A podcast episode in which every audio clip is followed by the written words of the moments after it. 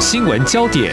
焦点时事探索，两岸互动交流，请听中央广播电台新闻部制作的《两岸 ING》。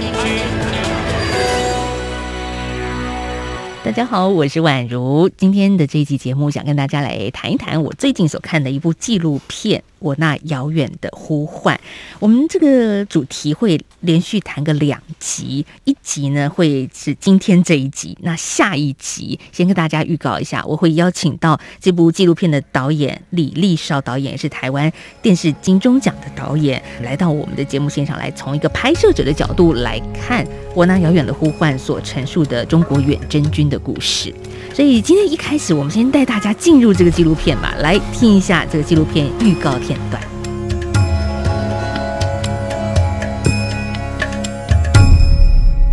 在我们的军人历史上面，还有这一段都不知道，这一段被刻意遗忘的光荣战士。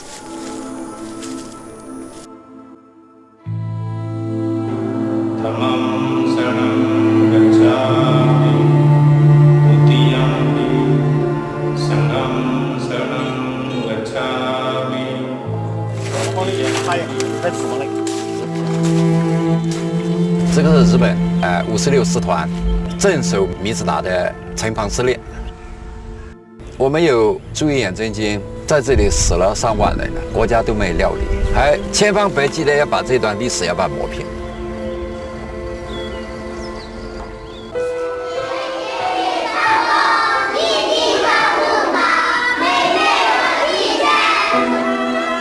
他给国家出这么多力，对。领袖这么忠诚，用这种手段来对付他，把他污蔑掉了，毁灭掉了。好，在大家刚刚听到的这个片段里面，我们听到了一个声音，这是前中华民国驻印度武官陈慧欣上校。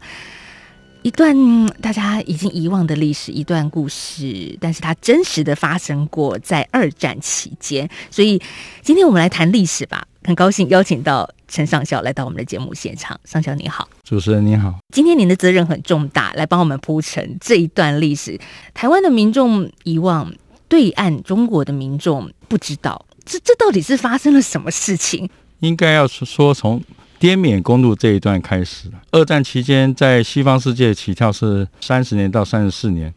那在我们中华民国的历史上的话，这原则上我们说八年抗战嘛，所以二十六年到三十四年。那二十六年到三十年之间，你们所谓的抗战是对日抗战。一九三七年开始。一九三七年对日八年，但是在西方世界的历史上，在这二战真正的二战开战的话，嗯，那是在一九四一年开，嗯，珍珠港开始嘛。对，所以这前四年，当初我们大家应该都还有印象，我们所读书的就是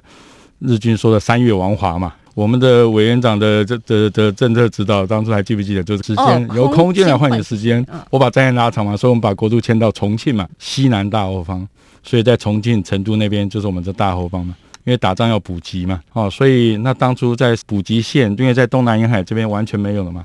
完全没有，对，被 block 起来嘛，都被封锁了。对，你就可以想象，像马六甲海峡为什么这么这么重要？那就所有的战略资源要从那边过来嘛。嗯，既然日军他把它整个的的这整个的封锁掉的话，所以那时候就很有远见的，就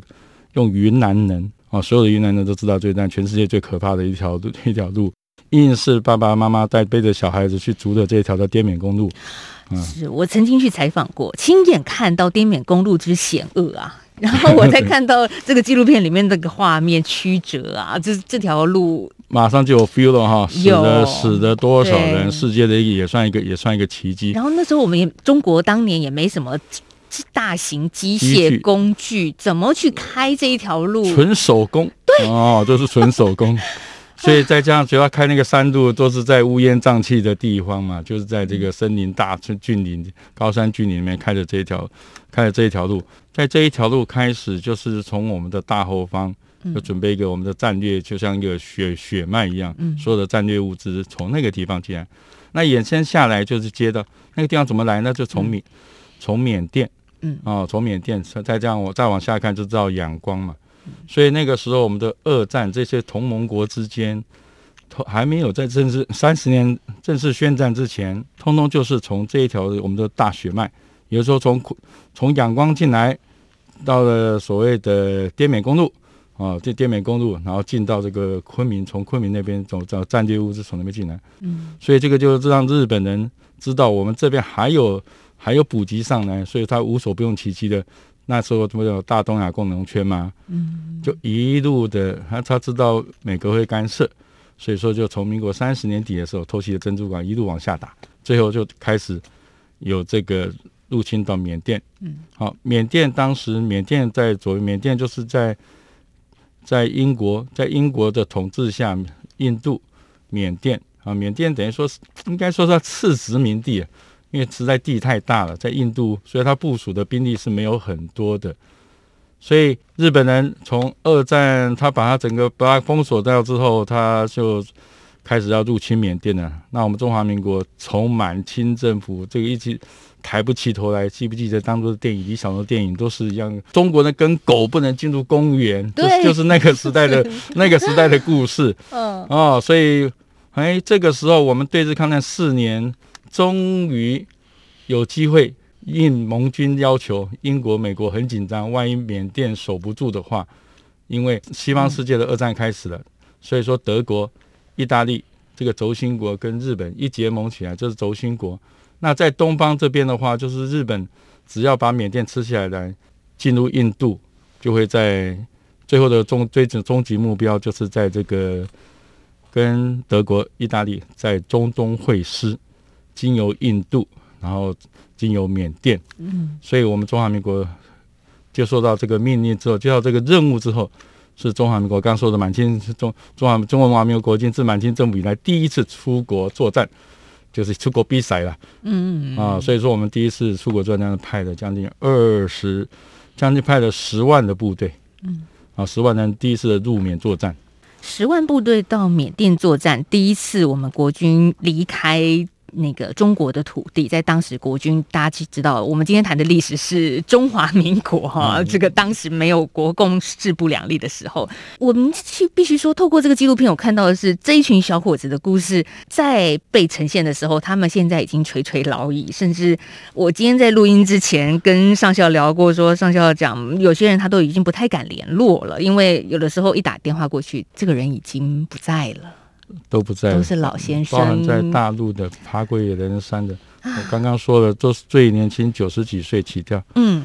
当时的青壮少年，那些年大部分以济南大学的哦，现在在中国的话，在那个云南那个济南大学的为主哦。当初都是偷偷不敢跟父母亲说，跑去从军的，就是十万其实青年十万军的故事。是校长自己的小孩，那名字都还刻在上面。啊，所以说这个是一段很悲壮的，在当时的氛围下，你想想看，在抗战时时期能够读大学的学生，嗯，胡去命他的背景是什么？结果你看，死在海外是二这二十万人死在海外，是没有人知道他到底死在何方的，嗯，所以这部纪录片是。应该说，so touching 吧。第一次有人做这样的一个完整的一个纪纪纪录片的一个报道。可是，这个国家真的为他们做了些什么吗？啊、这个就是这个就是重点，对这是重点。所以，嗯、呃，当时我想先问陈维新上校，您那时候在中华民国驻印度的武官这个身份的时候，你你怎么会有起心动念去跟我们刚刚提到的，也就是下一节节目的李立少导演谈说，哎，我们来拍这部片吧？嗯、呃，我我在民国一。呃，也就是说，二零零九年到印度报道有一个很特殊的任务，很特殊的一个交接事项。嗯、我是大概是第六殿的一个说武官军协组组长，我们要到这个墓地去交接，我就搞不清楚我为什么我当了二十多年的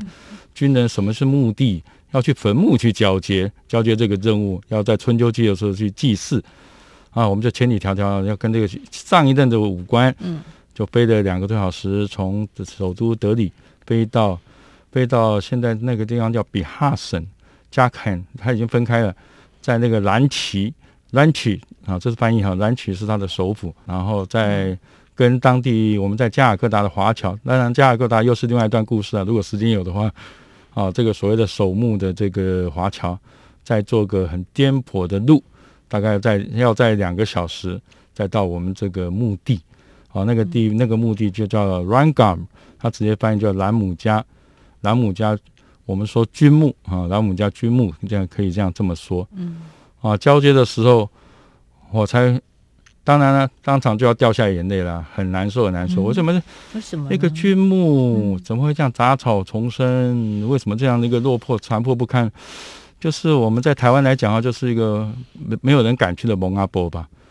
就是看起来会阴森森的乱葬岗的感觉，乱葬岗的感觉，那个那个楼都已经垂垂下移，都要垮掉的样子。然后中间那个纪念碑居然有我们蒋介石蒋委员长的题字，英灵显赫，国徽残破不堪。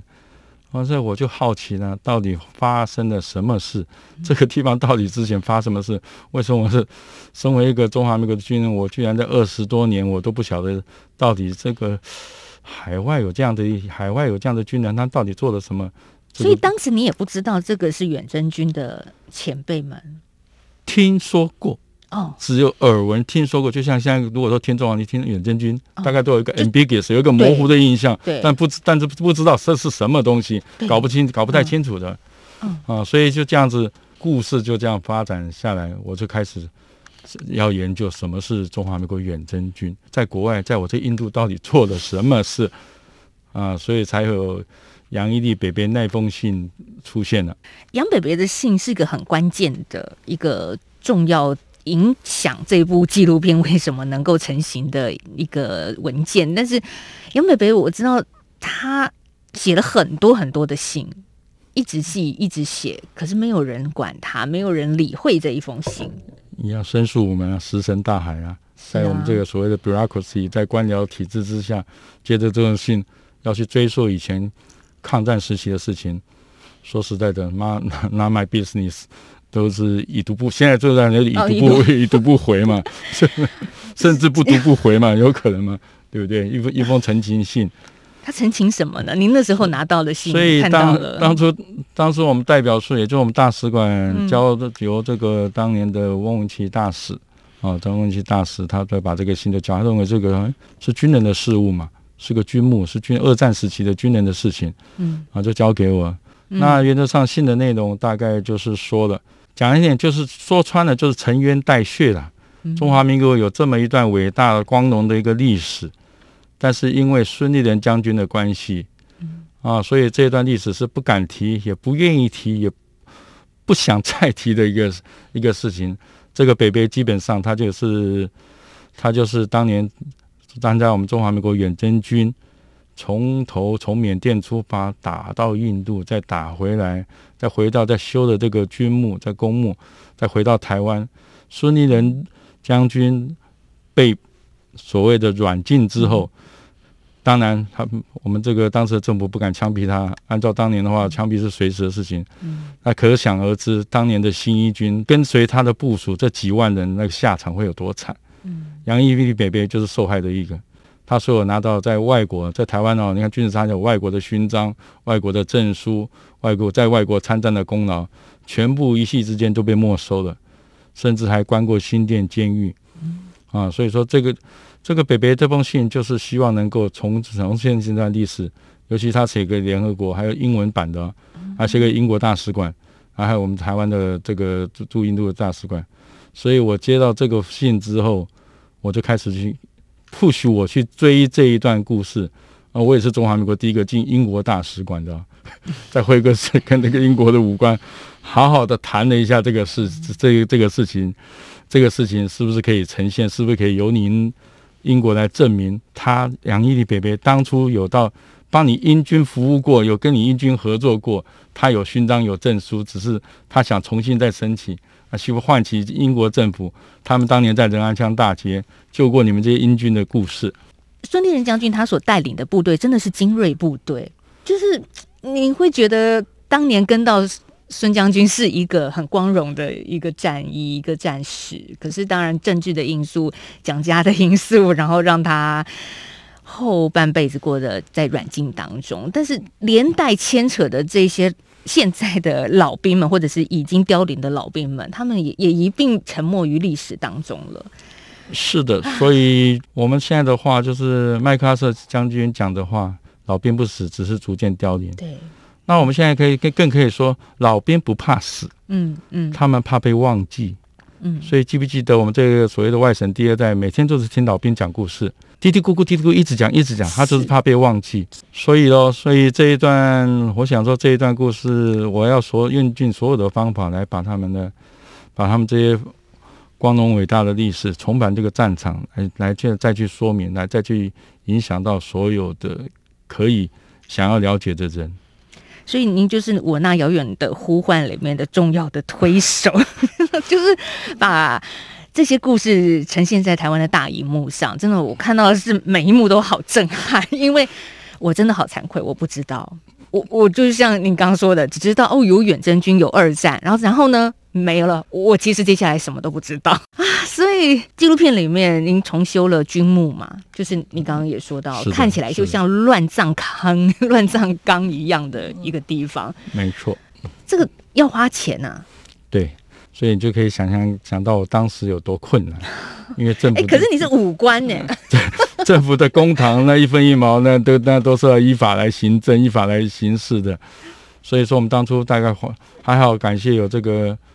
当年呢、啊，有马总统跟这个高华柱，我们当时的国防部长高华柱的一个极力的一个一个支持，然后在整个国防部动起来，在我们民国一百，在这个做的这个军墓，在一民国一百年说啊，就是西元，嗯，就是两千两千零二零一一年，二零一一年啊，我们在就是赶在这个军人节的时候，把这个军墓把它修整完成。嗯，那为什么我想我我想要还还修这个墓的另外一个 push 很大的一个原因，让这个剧目能够修能够修得更完整，也就是中华人民共和国的总领事毛，我还记得现在都还可以记得毛四为总领事，呃，带着一个五星旗在那边，在那边所谓的来祭祀来悼念远征军，然后升了这个五星旗的旗子。嗯，那我就觉得这个是不太妥当的哈，这个就毕竟它是个正史。那当初你们当初没有这个没有没有这面旗子嘛？为什么要这样去勉强去做？所以我等于说时间赛跑，我要赶快把我们这个该属的他他象征的是中华民国国旗，这一这个这个这个历史一定一定要把它呈现出来。所以我就急着急着把这个军墓赶快赶快去做个修复，要不然对岸的如果把把它修了挂一个五星旗，我就觉得那就怎么样看都怪怪的嘛。对，我看到这个记录是二零一八年一月那时候，就是中共您刚刚提到的领事进入了这个军墓，然后强行用白布盖在纪念碑上，因为纪念碑有什么青天白日的国徽嘛，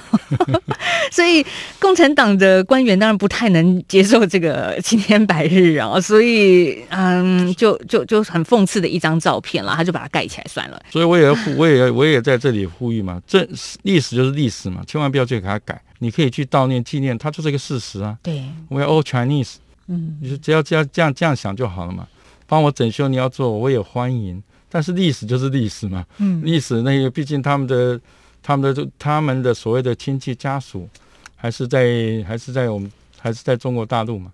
那我大那现在只是一个，现在只是一个政治不太不不，不太一样嘛。那将来还是有机会再从这个平台，大家好好去。好好去反思这个战争有多可怕，和平有多可贵，嗯、然后影到影响到现在，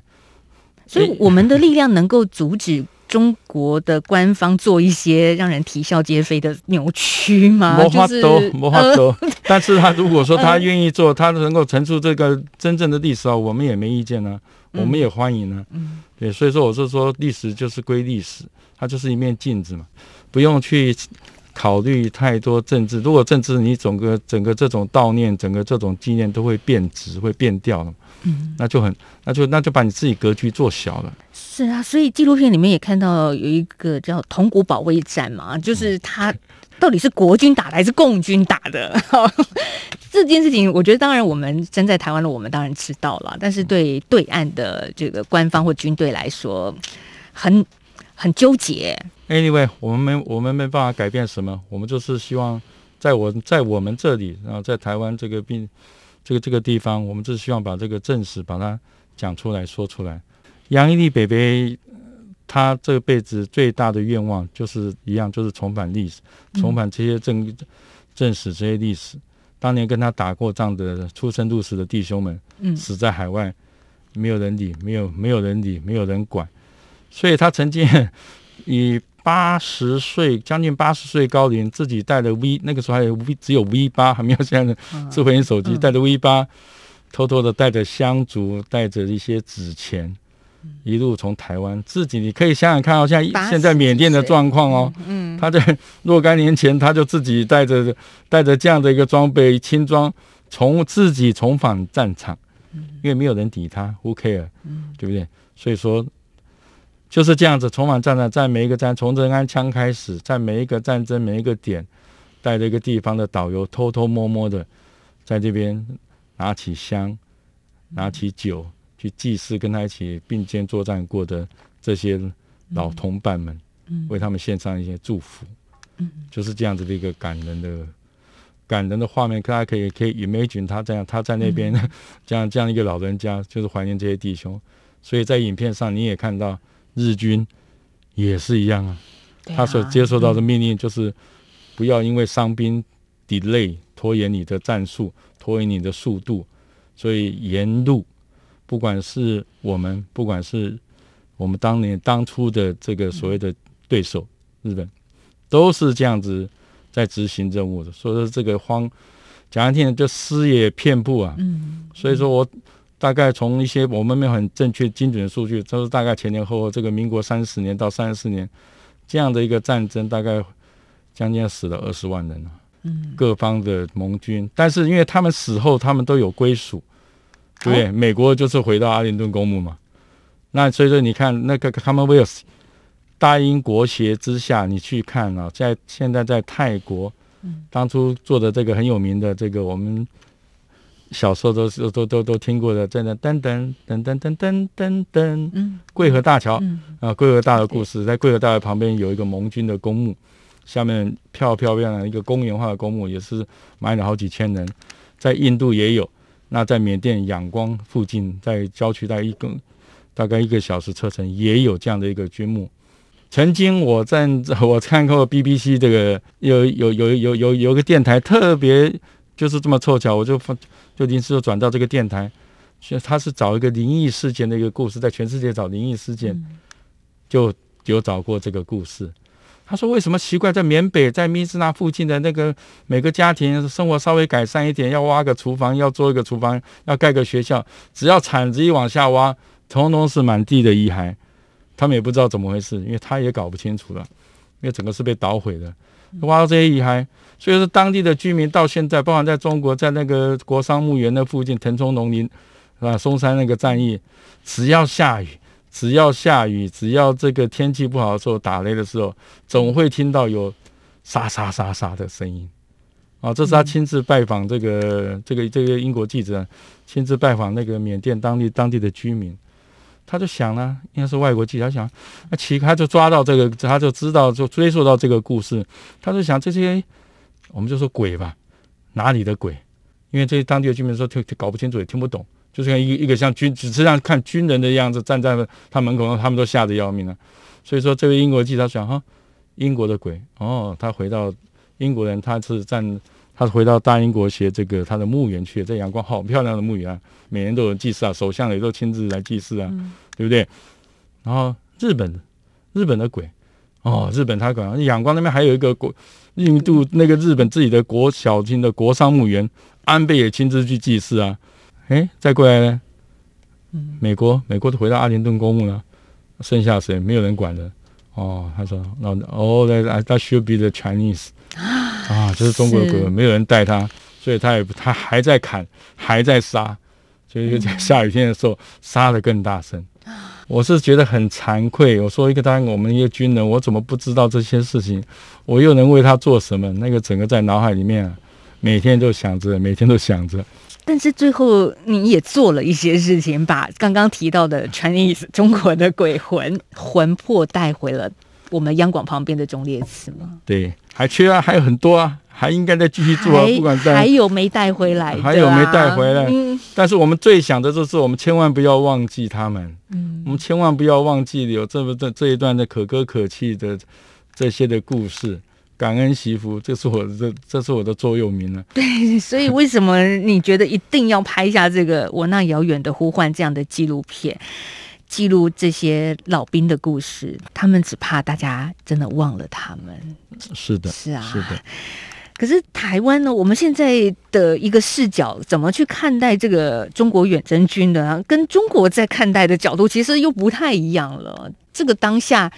好像大家在争夺一种历史的诠释权跟话语权上。有人争，有人讲，总比没有人讲好吧？嗯，毕竟，毕竟我们对岸也国家也慢慢强大了嘛，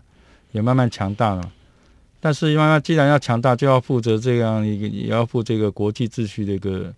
国际秩序的一个角色吧，所以你把中国远征军这一段把它讲出来，当年都是为了抵抗外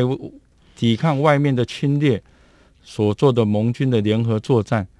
在现在来讲，你看现在都已经过了七十多年后了，快八十年了，我们都曾经有这段合作的故事啊，那包含台湾，我们现在跟美军的关系，在当时就已经建立很好的关系啊，再去追溯一下这个源头，我们在印度早就合作过了。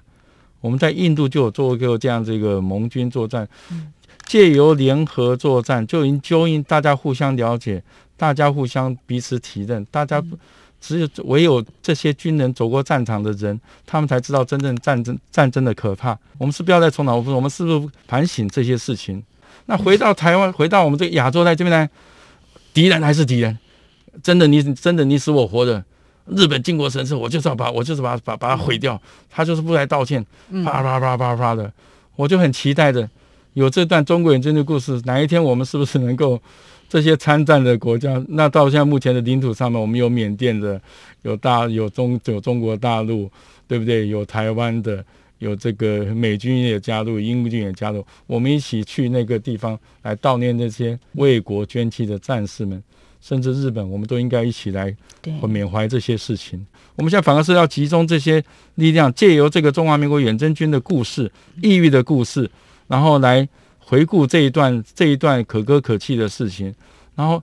就是我说的这些孤魂野鬼在海外的，我们能够把它带回来，我能把它收回来，有人去有人去想事，有人够去祭祀他们，让他们知道花黑板花之供应案，嗯，对不对？国魂安住嘛。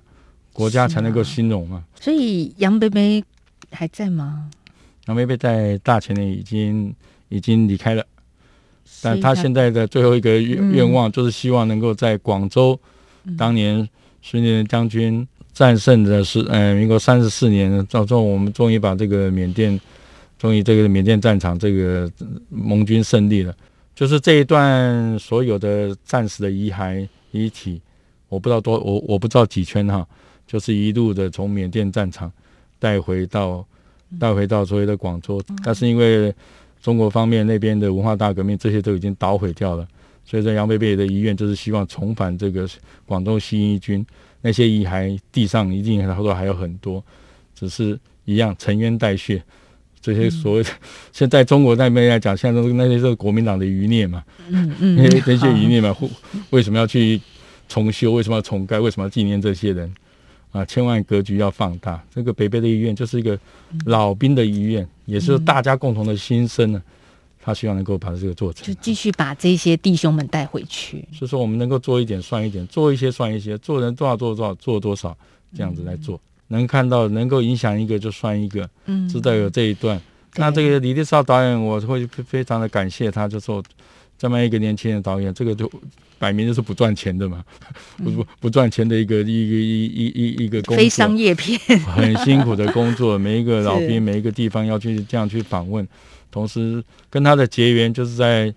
就是他在当年做的这个异域孤军的这个滇缅三部曲，对啊，滇缅三部曲一起合作，所以我就拜托我要求救他，你一定要把他的源头前面这些人为什么会讲中文说中文，在台北那个那个地方，不要忘记，就是中华民国远征军留下的这些前辈们教他们的中文。升国旗、唱国歌、三民主义万岁，都是那都是当时的产物，所以是就是靠这些前辈嘛。所以陈慧欣上校还有很多事要做。这个今天我们谈的只是一小段，因为接下来他还有别的事，在在远征军这一块，在其他地方的东南亚的孤军这一块，责任重大，还要继续做下去。欢迎大家来讨论，欢迎大家来来继续为我们老前辈沉冤代谢。我们跟他突然的多说句话。多做一些事情。好，我们今天节目访问到是前中华民国驻印度武官陈慧欣上校，谢谢您，谢谢，谢谢，谢谢。